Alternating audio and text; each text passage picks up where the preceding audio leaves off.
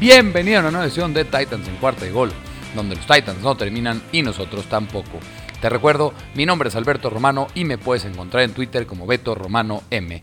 También en la cuenta oficial de Cuarta y Gol Titans, esto con abreviación de 4TA, ya sabes esto para que no se te olvide. Y en estas dos cuentas encontrarás la información importante y necesaria sobre los Tennessee Titans. Y pues bueno, ya sabes de qué vamos a hablar. Hoy, uno de los días más tristes, una de las despertadas más preocupantes, con mayor incertidumbre que ha tenido la afición de los Tennessee Titans en mucho, mucho tiempo. Un tweet que nos despierta a todos, un reporte de Adam Schefter diciendo, se espera que Derrick Henry, el corredor, el superestrella corredor de los Tennessee Titans, se pierda el resto de la temporada con una lesión en el pie. Un reporte que nos desconcerta a todos, que nos da un shock tremendo como aficionados, como aficionados de los Titans y como aficionados de la NFL en general. Y vamos a hablar más a detalle de esto. Después obviamente vamos a hablar sobre el recap de la victoria de los Titans, que eso es la única buena noticia de este partido, la victoria porque los Titans se afianzan como líderes divisionales. Vamos a hablar de las impresiones generales, cuáles fueron las claves de la victoria. Luego el amor y el regaño, sabes, por las buenas o malas actuaciones de algunos de los jugadores de los Tennessee Titans en contra de los Colts. Y al final, cómo quedan parados los Titans para los playoffs y para la división. Pero primero que nada, vamos a hablar del patrocinador de este podcast, un mensaje de nuestros patrocinadores. Joker, no lo esperas. Todo lo que necesitas al instante. El futuro del supermercado está aquí. En 15 minutos te llevamos frutas, verduras, tus marcas favoritas y todo lo que necesitas. Envío al instante. Productos de calidad, precios justos y un mundo mejor en Joker. ¿Qué más quieres? Joker, no lo esperas. Y ya después de este gran mensaje de nuestro patrocinador Joker, sin más preámbulo, ¡Vámonos!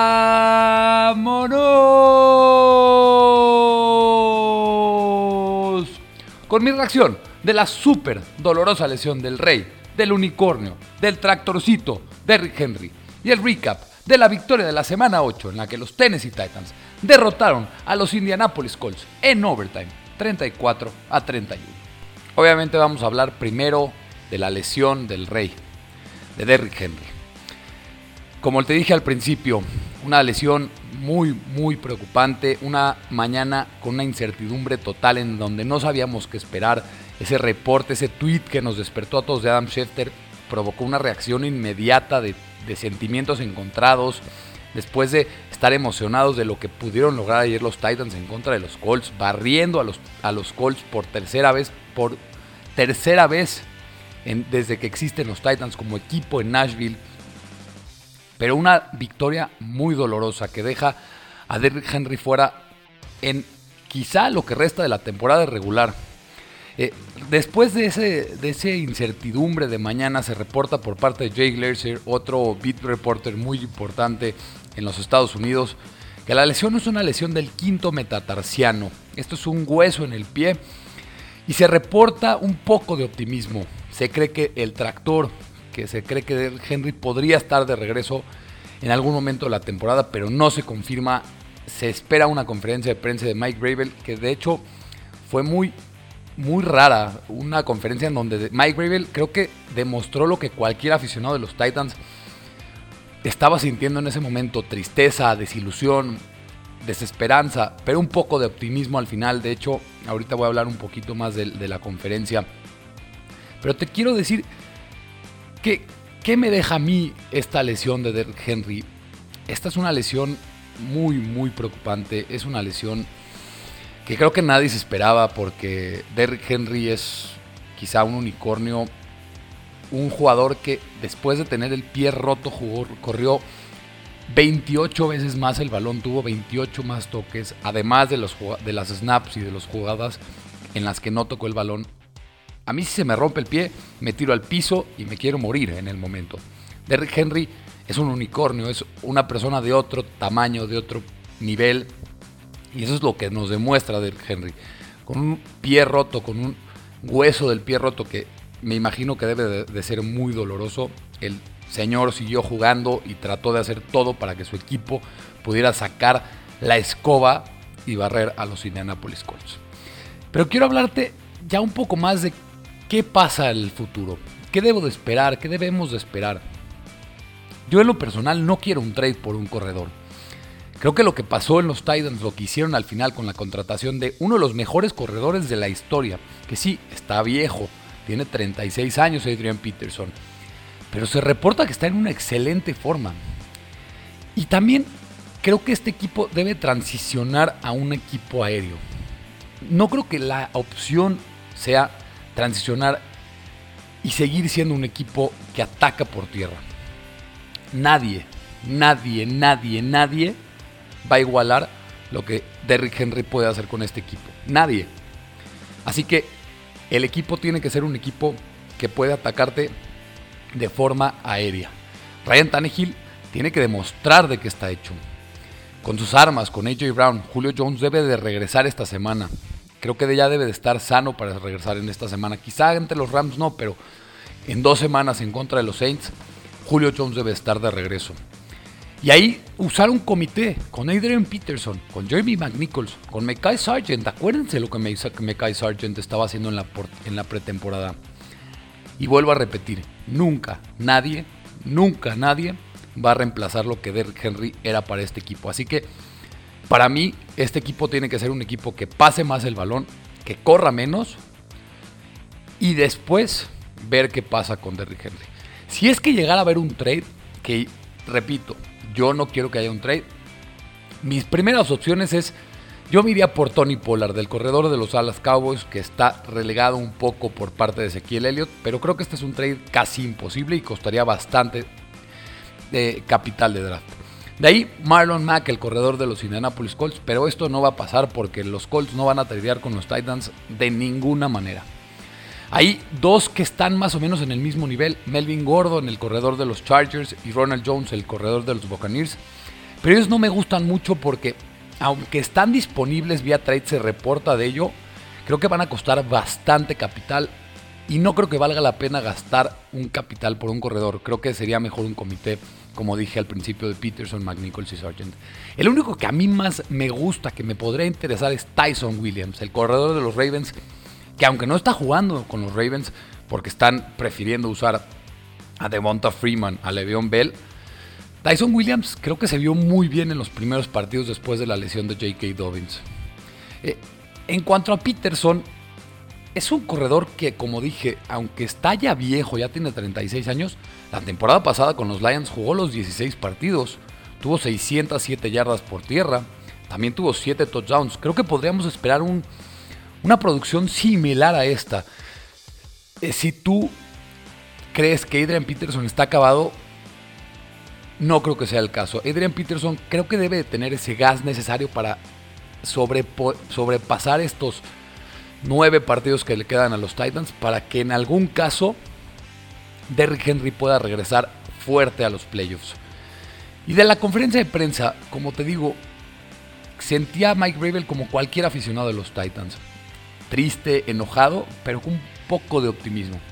De hecho, confirmó que el cuerpo médico y Derrick Henry mismo revisaron si debería de seguir en el partido de Henry, pero los dos pensaron que no era nada grave y no se supo si se agravaría la lesión. La lesión se supo hasta después del juego y vuelvo a decir, es increíble que un jugador con un hueso roto pueda correr todavía 28 veces más el balón. Este señor es sobrehumano. Y lo mejor, lo que me deja a mí muy esperanzado de la conferencia de prensa de Mike Gravel. Mike Gravel acaba diciendo la conferencia cuando le preguntan si hay posibilidad alguna de que Derrick Henry regrese en esta temporada. Y contesta, absolutamente hay alguna posibilidad. Y creo que con esto nos tenemos que quedar. Con que Derrick Henry se espera que regrese.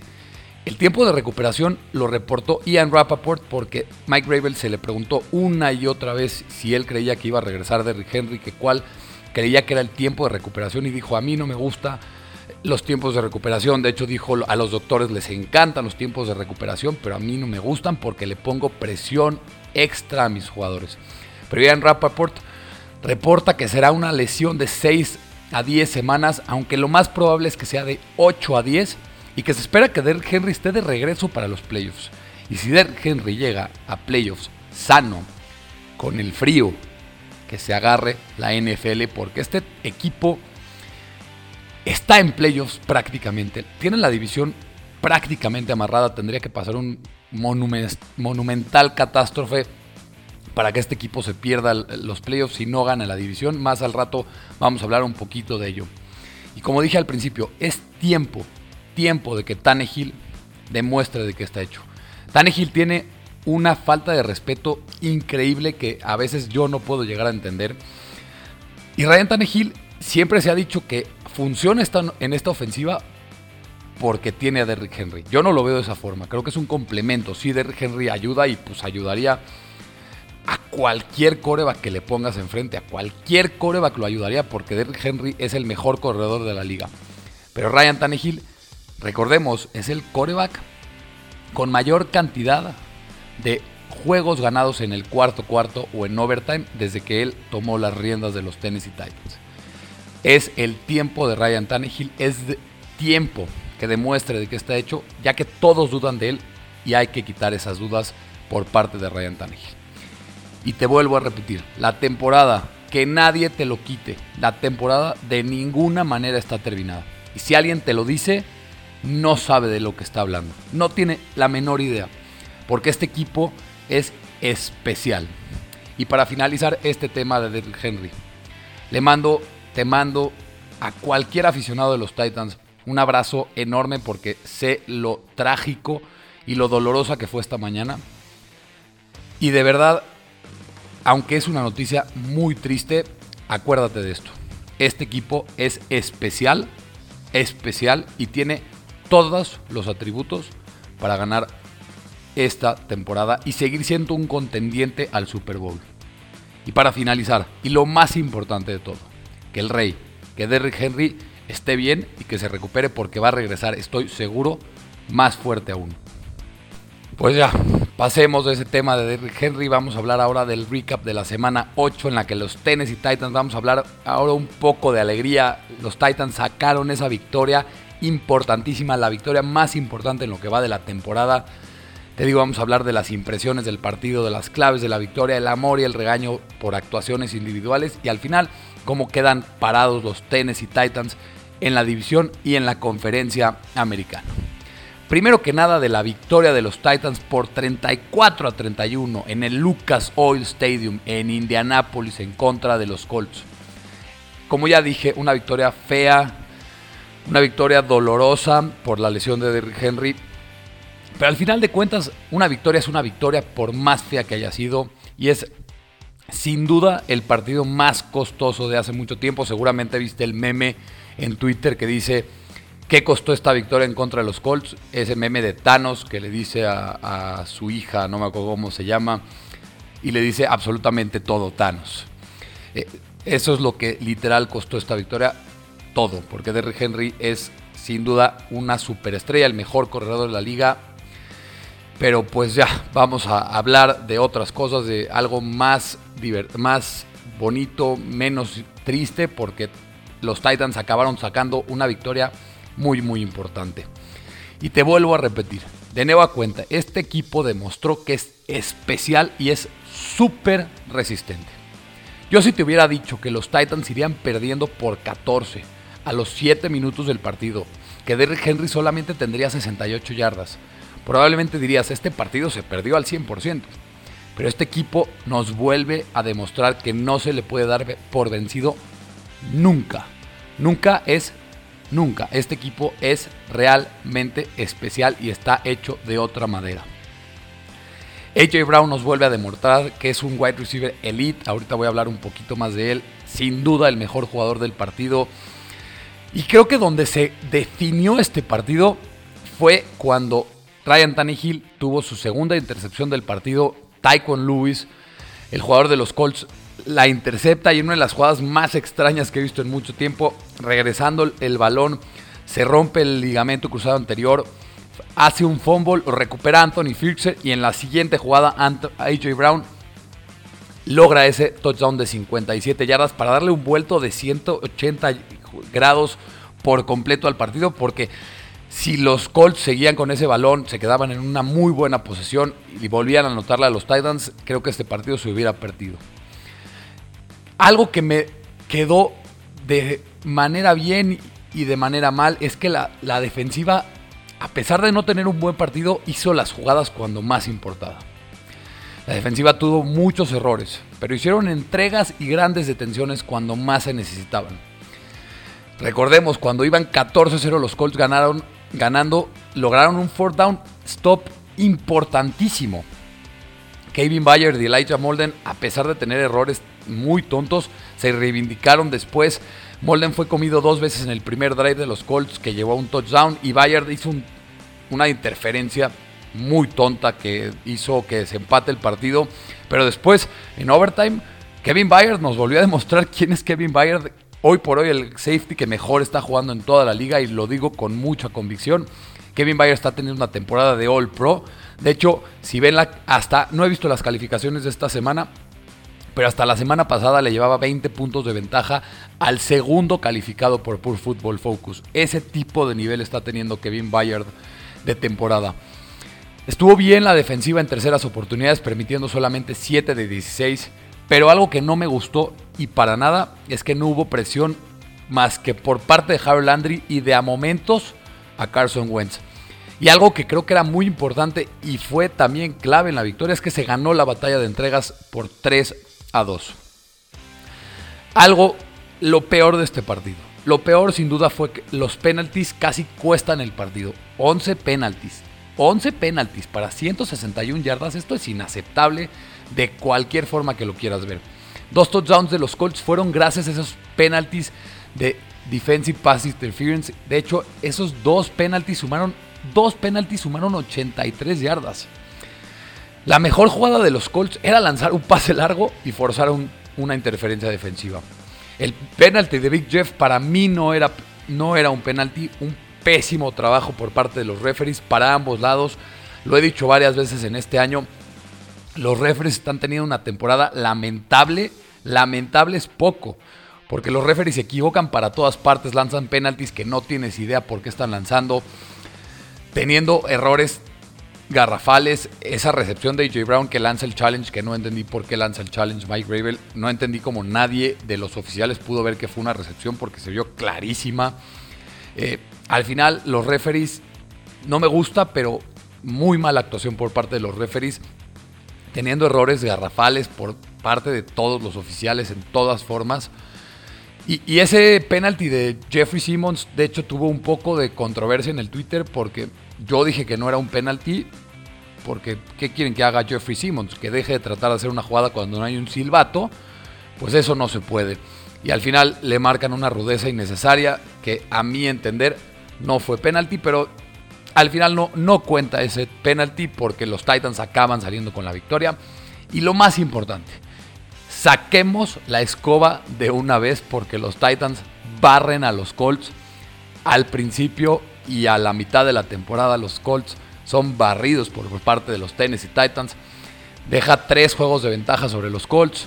Desempate, primer sembrado de la conferencia. Ahorita vamos a hablar un poquito más de eso. Realmente excelente cómo pudieron los Titans barrer a estos Colts cuando han sido el coco de los Titans durante mucho, mucho tiempo. Ahora vamos a hablar un poquito de las actuaciones individuales de los Tennessee Titans con el amor y el regaño. Y primero el amor, ya sabes, siempre el amor. El más grande, mi amor eterno a AJ Brown, que demuestra una vez más que es un wide receiver top 10 en la NFL, quizá top 5, es un wide receiver elite, elite sin duda. Sin duda la clave de la victoria de los Titans ofensivamente hablando.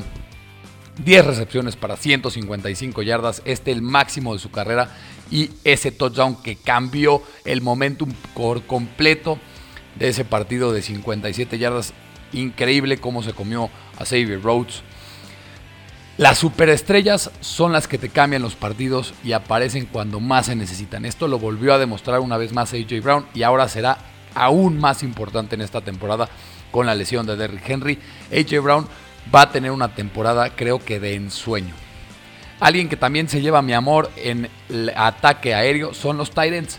Anthony Fixer, Jeff Swain y Michael Pruitt tuvieron un muy buen partido. Y es que antes de que AJ tuviera su primer target, ellos tuvieron 7 targets y un touchdown. De hecho, es algo que no me esperaría para nada. Si yo te hubiera dicho que los Titans tuvieran 7 targets antes que AJ Brown tuviera su primer target, no me lo creerías de ninguna manera. Y la inteligencia que mostró Anthony Fixer en la recuperación del fumble de Tycon Lewis fue, como te digo, la jugada que hizo que se ganara el partido. Cambió el momentum por completo porque los Colts podían ahí finiquitar el partido. Y en dos jugadas, esa recuperación de Anthony Fixer y el touchdown de AJ Brown cambiaron por completo el partido. En defensiva, Harold Landry, una vez más, ¿qué, ¿qué le pasa a este señor? Por favor, John Robinson, vuelvo a repetir, ya extiende a Harold Landry una vez un sack más, cinco partidos consecutivos con sacks, 8.5 sacks en el año, a medio sack de registrar su marca personal. Y se va, se va a ganar un contrato gigantesco. Te lo pido, John Robinson. Ya extiende a Harold Landry porque te va a acabar siendo una ganga con lo que está jugando este señor. Randy Bullock. Randy Bullock es bulletproof y ha sido crucial para los Titans. Creo que los Titans puede ser que hayan afianzado o poniendo, ponerle estabilidad a la posición de pateador después de mucho, mucho tiempo. 2 de 2 en field goals, 4 de 4 en puntos extras. Ese field goal ganador. Randy Bullock demuestra una vez más que él es el pateador que seguirán teniendo los Titans por el resto de la temporada. Yo pensé que iba a haber un poquito de competencia con Sam Ficken cuando regresara, pero no hay maneras. Randy Bullock tiene ganada la titularidad al 100%. Ahora con lo malo los regaños. Primero, Ryan Tannehill. No me gustó mucho su partido. Fue un partido de muchos altibajos, un partido a medias. La primera mitad fue muy mala por parte de Ryan Tannehill. Tuvo dos errores muy tristes, muy tontos, con dos intercepciones muy, muy malas. Una de ellas costó un touchdown. La segunda pudo haber costado el partido si no era ese fumble de Tycoon Lewis. Aunque realmente la segunda mitad mejoró bastante. Se vio como el Tannehill que todos conocemos. Y tenemos que ver ahora de qué va a estar hecho Tannehill. Lo dije al principio del podcast con lo de Derrick Henry. Es momento de que Ryan Tannehill demuestre de qué está hecho y que disipe todas esas dudas que hay y esa falta de respeto que hay sobre Ryan Tannehill. También la línea ofensiva, pésimo, regañados al 100%. Me vuelvo a preocupar de fea forma. Tannehill sigue siendo golpeado, de hecho salió lesionado en alguna jugada, tuvo que entrar Logan Woodside para la última jugada del la primera mitad. Tres sacks, varios golpes fuertes.